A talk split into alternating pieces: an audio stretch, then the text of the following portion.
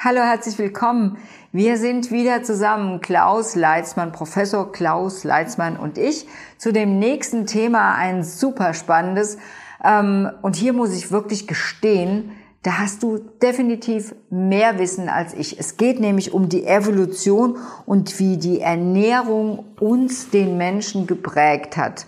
Aber jetzt zu diesem spannenden Thema Evolution. Tja, Klaus, wann und wie fing eigentlich alles an? Also wenn man ganz an den Anfang geht, da muss man 14,5 Milliarden Jahre zurückgehen. Da ist angeblich mit dem berühmten Urknall unser Universum entstanden. Zumindest der Anfang wurde damals gemacht.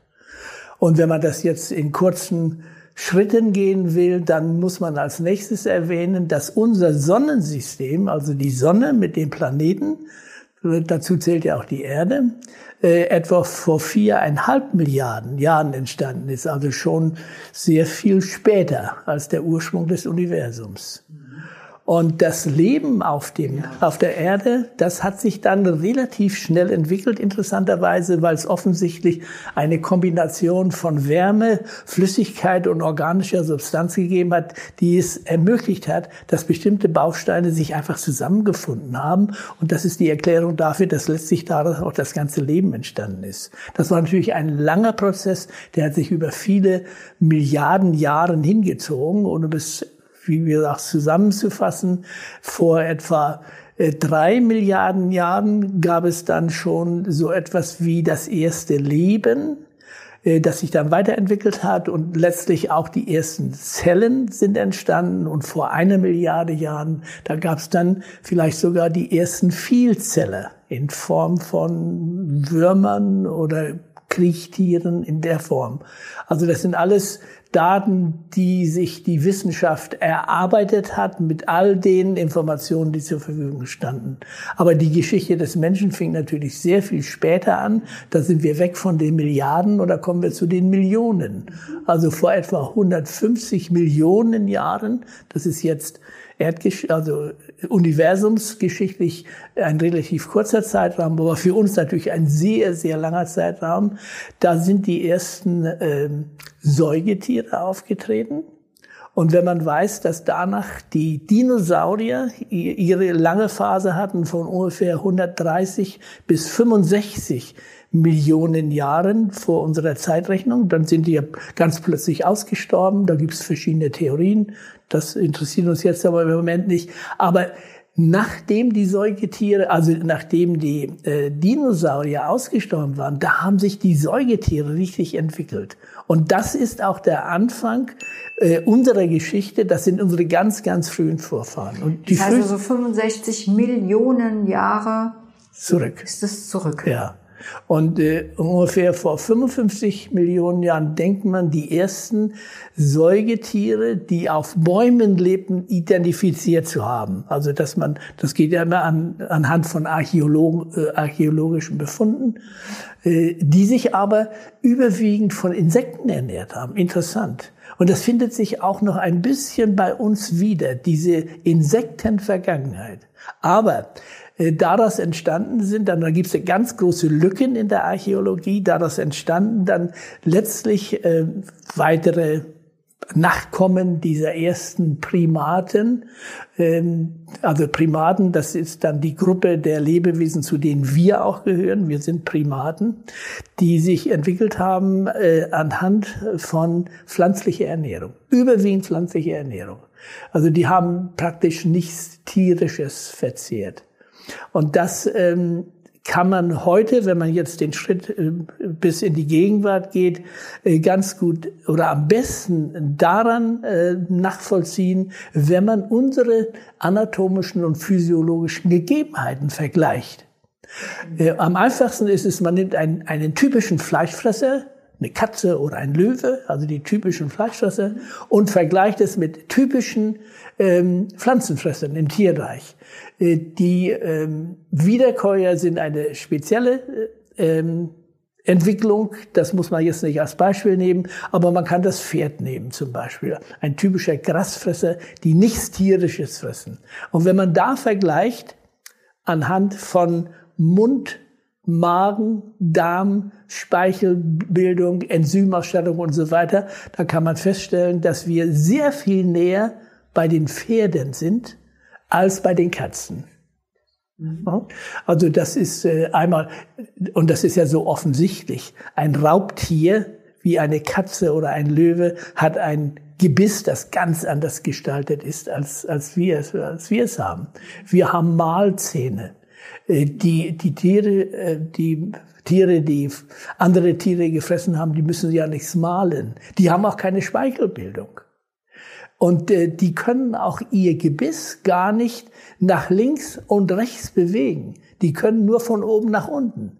Wenn du mal einen Hund oder eine Katze versuchst, das Gebiss, das, den Unterkiefer, das, das geht gar nicht. Aber wir können das, weil wir malen müssen. Wir müssen das also zerkauen, die Nahrung. Die haben auch Reißzähne im Gegensatz zu uns. Ja, wir genau. haben diese Mahlzähne. Wir haben die Mahlzähne, ja. wir haben zwar auch noch die Eckzähne, weil das ja eine lange Entwicklung war, bevor sich das so gebildet hat, dass es eigentlich der pflanzlichen Ernährung optimal angepasst war. Und das geht dann weiter. Auch der Magen und der Blinddarm und der Dickdarm, das sind alles äh, Möglichkeiten, durch diesen Vergleich zu sagen, wir liegen sehr viel näher an den Tieren, an den Pflanzenfressern als an den Tieren, die Tiere und Fleisch gefressen haben. Also davon bin ich ja auch überzeugt und ich denke, wir sind so ausgestattet, dass wir tatsächlich auch ähm, überleben können, wenn wir denn tierische Nahrungsmittel zu uns nehmen. Aber ich denke, dafür bezahlen wir einen hohen Preis. Und wir sehen es ja gerade jetzt in, in diesen Zeiten. Also wenn wir zu viel tierisches zu uns nehmen, die Krankheiten holen uns auf jeden Fall deswegen ein. Zwar auch wegen der ganzen Industriekost, die es heute gibt. Aber ich glaube, ähm, von der Ausstattung her ist es nun mal so, dass wir eher Pflanzenesser sind und deswegen, wenn wir jetzt ganz viel Fleisch essen, wie es heute ja viele Menschen tun oder tierische Nahrungsmittel, dass wir dann auch darunter leiden und deswegen auch krank werden. Es hat natürlich immer Phasen gegeben, wo der Mensch vielleicht auch, wenn pflanzliche Nahrung knapp war, tatsächlich tierische Lebensmittel verzehrt hat. Ist ja auch äh, klug von der Natur. Ja, sicher. Und, und der Mensch, das äh, ist, ist eine, muss man sich auch äh, vergegenwärtigen. Der Mensch, genau wie auch die Tiere, haben sich immer ganz opportunistisch verhalten. Das heißt, was es in der Umgebung gab, das hat man als Nahrung genommen. Und wenn man in einer Umgebung gelebt hat, wo viele Pflanzen waren, hat man natürlich Pflanzen gegessen. Und da die Menschen, auch unsere Vorfahren, dann gewandert sind, auch in Gebiete, wo es saisonbedingt nicht viel Pflanzen gab, dann mussten die Tiere essen. Ob das jetzt Fische waren oder andere Tiere oder auch Kleintiere, äh, das ist sicher richtig. Aber da in dieser, in dieser Zeit, da weiß man nicht, wie, wie alt diejenigen geworden sind, die sich vermehrt von Pflanzen ernährt haben und wie alt diejenigen geworden sind, die dann auf tierisches haben zurückgreifen müssen. Gibt es da irgendwelche, irgendwelches Wissen darüber? Ähm, man kann es natürlich vergleichen mit dem, äh, mit unseren Mitlebewesen. Also äh, die Tiere, die am längsten leben, das sind natürlich die Schildkröten, aber auch Elefanten als Beispiele. Die leben etwa so lange wie wir, die Elefanten. Und bei den Fleischfressern hm, die Lebenserwartung Katzen, das weiß man, 15, 16, manchmal 20 Jahre, Hunde 20, manchmal 25 Jahre. Aber viel darüber hinaus schaffen die Fleischfresser das nicht. Also da ist schon ein deutlicher Unterschied. Ob das jetzt nur an der Nahrung liegt, kann man natürlich immer hinterfragen. Aber äh, so stellt sich die Situation dar. Ähm, also ich finde es ein unglaublich spannendes Thema insgesamt, also auch also auch, du hast ja vorhin gesagt, dass das Leben damit begann. Ähm, vielleicht gibt es auch noch andere ähm, Momente, die dafür verantwortlich sind, dass das Leben geboren wurde quasi auf unserer Erde. Aber das ist heute nicht das Thema, sondern mich interessiert, ähm, wann es beispielsweise die ersten Menschen, den Homo, wann es den gegeben hat. Wie lange ist das jetzt her? Und wer war das und wie hieß er? hinten dran nach dem Homo? Ja, da gab es natürlich äh, viele. Ja, gab es viele. Äh, ich weiß ja auch nicht alle auswendig, aber letztlich hat es natürlich den Homo sapiens sapiens, also zweimal gegeben. Also der äh, vernünftige Mensch, wenn man das äh, übersetzen will. Und das sind natürlich dann unsere Vorfahren gewesen, die sich aber auch, ähm, auch dank des Feuers, man hat, das Feuer, man hat entdeckt, dass man Feuer einsetzen kann für die Nahrungszubereitung. Äh, und das ist über, wenn, äh, wenn man über tierische Lebensmittel spricht, natürlich sehr viel wichtiger als für pflanzliche Lebensmittel, dass man sie erhitzen kann. Denn ähm, man vermutet, dass der Mensch dann vielleicht auch Aas gefressen hat in Notzeiten oder gegessen hat in Notzeiten. Und wenn das erhitzt wurde, dann war die Problematik der Infektion oder der Vergiftung natürlich sehr viel weniger. Und äh, wann das angefangen hat, das weiß auch keiner genau. genau. Ungefähr? Ja, die Zahlen sind sehr unterschiedlich. Also es gibt Aussagen, die sagen, also vielleicht vor 50.000 Jahren, das ist so eine Zahl, wo der Mensch dann systematisch Feuer eingesetzt hat zur Nahrungszubereitung. Es gibt aber auch Befunde, dass äh, Siedlungen, wir kommen ja ursprünglich aus Afrika, in afrikanischen Ländern, also in Äthiopien, in Tansania, in einigen anderen Ländern, äh, dass man Feuerstellen gefunden hat, die darauf hindeuten, dass es sicher schon eine Million äh, Moment mal, ja, äh, mindestens so lange her ist.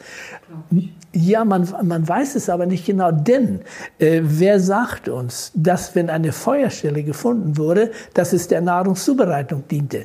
Wahrscheinlicher ist, dass es äh, Feuerstellen gab, um sich zu wärmen oder vielleicht noch wichtiger, um wilde Tiere abzuschrecken. Denn die wilden Tiere haben eben auch Menschen äh, gefressen. Also das ist so eine, das ist sehr unsicher. Aber das ist schon unglaublich, dass man da eigentlich, das sind ja noch Riesenlücken auch vom Wissen her, ne? Ja, da gibt's auch viele Widersprüche. Genau. Und äh, was ich immer interessant finde, man, man hat das dann so gelernt, wie sich das entwickelt hat. Und plötzlich, nicht plötzlich, aber immer wieder tauchen dann neue Erkenntnisse auf, wo man sagt, jetzt müssen wir eigentlich das Leben der Neandertaler neu schreiben. Und gerade beim Neandertaler, da, äh, da scheiden sich auch die Geister. Also es gibt eine Aussage, die sagen, Neandertaler waren überwiegend Vegetarier und äh, deshalb haben sie vielleicht auch in der Überlebens Möglichkeit in den nördlichen Regionen schlechtere Karten gehabt als diejenigen, die sie überrannt haben, so kann man es ja vielleicht nennen, äh, die zugewandert sind und die dann alle Nahrungsmittel nutzen konnten und dann in den Zeiten, wo es wenig äh, zu essen gab, vielleicht auch äh, körperlich stärker waren, um die zu, über, über, äh, zu besiegen sozusagen. Und die Neandertaler sind ja ausgestorben, das weiß man. Äh, aber jetzt habe ich gerade einen Bericht gelesen, äh, dass es überhaupt nicht stimmt mit den Neandertaler. Der war, der war auch Fleischesser. Also wie gesagt, ist aber, das ist alles interessant, aber nicht entscheidend für uns. Was für uns entscheidend ist, dass wir wissen, wie ist unser Gebiss, unser Speichel, unsere Zunge, äh, unser Magen und äh, der Darm, wie ist er geschaffen? Und das ist ganz eindeutig, dass wir für als Pflanzenfresser, Pflanzenesser ähm, uns entwickelt haben. Das war ja eine Entwicklung über viele Millionen Jahre. Ja, deswegen glaube ich, ist es auch gut, wenn wir sagen, 95 Prozent pflanzlich ist also auf jeden Fall das, was wir empfehlen. Und wenn da eine kleine Menge dabei ist, die nicht pflanzlich ist, ist es vom Körper durchaus auch gut zu verkraften. Ich bin ja da ein bisschen strenger bei Menschen, die krank sind, dass ich sage, es sollte 100 Prozent sein.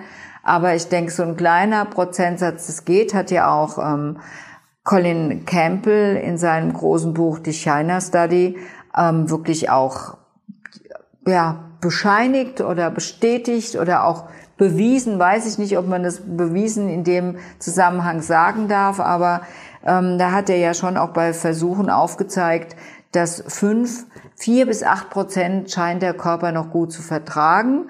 Wenn es mehr wird, dann wird es wirklich kritisch und hat es bei dem Krebszellwachstum ja aufgezeigt. Aber eine Frage habe ich jetzt immer noch nicht beantwortet kriegt, bekommen. Wie lange gibt es jetzt denn den Homo sapiens schon? Wie alt ist er? auch da gibt es keine ganz oh, konkreten Ansagen, mhm. aber äh, wenn ich mich recht entsinne, ich glaube, es waren 150 Millionen Jahre, so etwa. Okay. Also es war ja, ähm, unsere Vorfahren haben ja in der Savanne gelebt und irgendwann haben sie den aufrechten Gang erfunden, weil sie sich von den Wäldern in, in die Savanne begeben haben. Und dann war es der Homo erectus und daraus ist dann letztlich der Homo sapiens entstanden. Okay, gut. Ähm, wie, aber du hast vorhin auch gesagt, wir kommen ja eigentlich aus Afrika und dort war es ja eigentlich warm. Und dort konnte man doch eigentlich davon ausgehen, dass es ganz viel, dass es ganz viel ähm, Pflanzen auch immer gegeben hat, oder? Das ist die Vermutung, ja. ja. Wobei man nicht vergessen darf, dass sich ja auch die Klimazonen der Erde über diese lange Entwicklung der viereinhalb Milliarden Jahre immer mal wieder verändert hat. Und besonders auch die Atmosphäre. Und das Leben, wie wir es heute kennen, wäre am Anfang gar nicht möglich gewesen, weil es keinen Sauerstoff gab. Der Sauerstoff hat sich ja erst angesammelt, dadurch, dass äh, Pflanzen vorhanden waren und Sauerstoff abgegeben haben. Und das ändert sich auch, weil das merken wir natürlich nicht, weil das über viele lange Zeiträume äh, sich allmählich verändert. Jetzt sind wir natürlich dabei, das von uns aus zu ändern, indem wir immer mehr CO2 produzieren durch die fossilen Brennstoffe. Und das ist auch nicht gut. Okay. Ähm es gibt natürlich so eine ganz spannende Frage, die möchte ich natürlich jetzt für euch alle stellen. Wie sieht es denn aus mit der Hirnentwicklung? Also das sind ja die Anhänger, Anhänger der Steinzeiternährung oder der Paleo-Diät oder diejenigen, die eher die tierische Ernährung befürworten, die sagen, ja, das Gehirn hat sich nur deswegen entwickeln können und wir sind zu dem Menschen geworden, den wir heute sind, weil wir tierische Nahrung zu uns genommen haben. Wie sieht denn da die aktuelle Wissenschaft aus? Gibt es auch leichtere Fragen. Aber es ist, glaube ich, eine der interessantesten Fragen. Und wenn ich sie dir nicht stellen kann, wem soll ich sie denn dann stellen? Ja, es gibt natürlich Spezialisten, die sich im, im, im Detail damit befassen. Aber es ist wohl äh, davon auszugehen, dass der Mensch, wie gesagt, besonders nachdem er das Feuer eingesetzt hat, auch immer mal tierische Lebensmittel verzehrt hat. Und die These sagt, dadurch hat sich unser Großhirn entwickelt. Ähm, das wird aber auch angezweifelt. Also da gibt es keine äh, hundertprozentigen Belege dafür. Das hört sich zwar sehr gut an, denn ähm, tierische Nahrungsmittel und besonders auch ähm, das, äh, äh, der Knochenmark zum Beispiel und andere sehr fetthaltige Substanzen äh, sind natürlich unseren oder der Zusammensetzung unseres Gehirns sehr ähnlich. Deshalb liegt auch so eine Vermutung sehr nahe. Denn unser Gehirn besteht über, überwiegend aus Fett, aus den verschiedensten Fettsäuren. Und äh, ja, das ist also zum Teil auch eine Vermutung. Ähm, meine Aussage ist dann zum Schluss immer, wenn es sich äh, wirklich bewahrheitet, dass der Mensch sein Großhirn entwickelt hat, weil er tierische Produkte verzehrt hat und sich dann aber überlegt, was er, was er bisher schon für einen Unsinn angerichtet hat, ist es höchste Zeit, aufzuhören, tierische Produkte zu verzehren. Denn ich glaube, wir haben genug Wissen und genügend Kenntnisse, äh, die uns auch ein vernünftiges Leben auf dieser Erde ermöglichen, wenn wir nicht weiterhin unsere Lebensgrundlagen zerstören. Wir zerstören ja nicht den Planeten. Der Planet Nein, wird auch ohne uns wunderbar zurechtkommen. Ja. Der ist sogar besser. Ja, könnte gut sein. Jedenfalls, es geht ja um unsere Lebensgrundlagen, Luft, Wasser, Boden und alles wird von uns ja sträflich belastet. Und es gibt Wege, das wissen wir, äh, wie wir das zumindest stark minimieren können. Ja, definitiv. Ähm, und es gibt ja auch noch verschiedene Theorien zum Thema Evolution des Gehirns. Also dass ähm, man jetzt herausgefunden hat, dass wohl die Mengen an, an, an pflanzlicher Nahrung wesentlich größer waren, weil man andere Forschungs, äh, weil man andere Untersuchungsmethoden gefunden hat. Also ich glaube, da sind wir noch nicht bei dem endgültigen Stand angekommen, sondern da wird sich noch einiges tun. Und ich bin ganz gespannt, was denn dann tatsächlich der ausschlaggebende Moment war, wie sich ähm, unser Gehirn entwickelt hat. Also naja, ja, das, äh, das kann ja auch genetisch bedingt sein, wo die Ernährung vielleicht gar nicht die zentrale Rolle gespielt hat. Aber einen äh, falschen Weg, den man ganz lange eingeschlagen hat und der auch heute noch propagiert wird, ist der, dass man gesagt hat, diese ganzen alten Ausgrabungen, die wir machen, also jetzt nicht in Griechenland, sondern eben in Afrika, in den Ländern, wo wir herkommen, auch mit den Feuerstellen, da findet man immer Knochenreste. Genau. Ja, und dann sag mal, ihr ist doch ganz eindeutig, die haben also Tiere gegessen. Aber wie viel Pflanzen die gegessen haben, ist nicht nachweisbar. Pflanzen hinterlassen keine Reste. Das vergeht. Auch wenn es Nüsse oder Kerne oder Schalen sind, äh, äh, ganz gleich wie hart die sind oder wie dauerhaft. Aber nach Tausenden von Jahren wer, nee, werden die alle abgebaut. Äh, und Knochen eben nicht, die erhalten sich. Und deshalb war man dadurch auf dieser Fährte vielleicht zu einseitig und hat das nicht bedacht. Und ich denke, so wird es weiterhin äh, auch Entdeckungen geben, die dann vielleicht doch eher auch gut bestätigen können, dass auch unsere Gehirnentwicklung durchaus mit den äh, Nahrungsmitteln, die zur Verfügung stehen, also pflanzlichen Nahrungsmitteln, sich auch so entwickeln konnte. Ja, wir könnten es vielleicht jetzt mal ausprobieren, gerade in der jüngsten Zeit, dass wir eben auf tierische Nahrungsmittel verzichten und schauen, was dann mit unseren Entscheidungen, die unser Gehirn dann teilweise auch trifft, passieren wird. Vielleicht schaffen wir es ja noch, diesen Weg gerade ein wenig aufzuhalten, auf dem wir uns befinden, nämlich tatsächlich uns selbst zu zerstören. Und ich glaube, ein guter Weg wäre wirklich, ähm, sich gegen tierische Nahrung zu entscheiden und für vollwertige Pflanzenkost. Und wer weiß, was sich dann mit unserem Gehirn weiter tut. Ja, es, es, gibt ja, es gibt ja durchaus einige Beispiele, nur man, da, man darf da nicht zu selektiv sein. Aber wenn ich so an Persönlichkeiten denke, wie, sagen wir, Gandhi oder Albert Schweitzer oder auch Einstein, so Menschen, die aus unserer Sicht vorbildlich gelebt haben, in, in vielerlei Hinsicht, äh, die alle vegetarisch oder sogar vegan gelebt haben. Ähm, ich müsste jetzt, auch, natürlich hat es auch große Geister gegeben, die Fleisch gegessen haben. Äh, mir fällt jetzt keiner ein. Aber doch, es gibt ja ganz viele Nobelpreisträger. Das sind schon kluge Menschen, äh, die. Schrödinger zum Beispiel. Ja, aber es sind ja oft, das ist auch interessant, viele der äh, großen Geister in, ähm, die jetzt gerade den Nobelpreis bekommen haben, die haben die Entdeckung, die letztlich dann zur Vergabe des Nobelpreises geführt haben, diese Entdeckung gemacht, als sie jung waren. Und nicht später. Sie sind, aber später hat man dann erkannt, wie wichtig es ist. Der Einstein zum Beispiel, der hat seine Relativitätstheorie um die Jahrhundertwende schon äh, bekannt gegeben.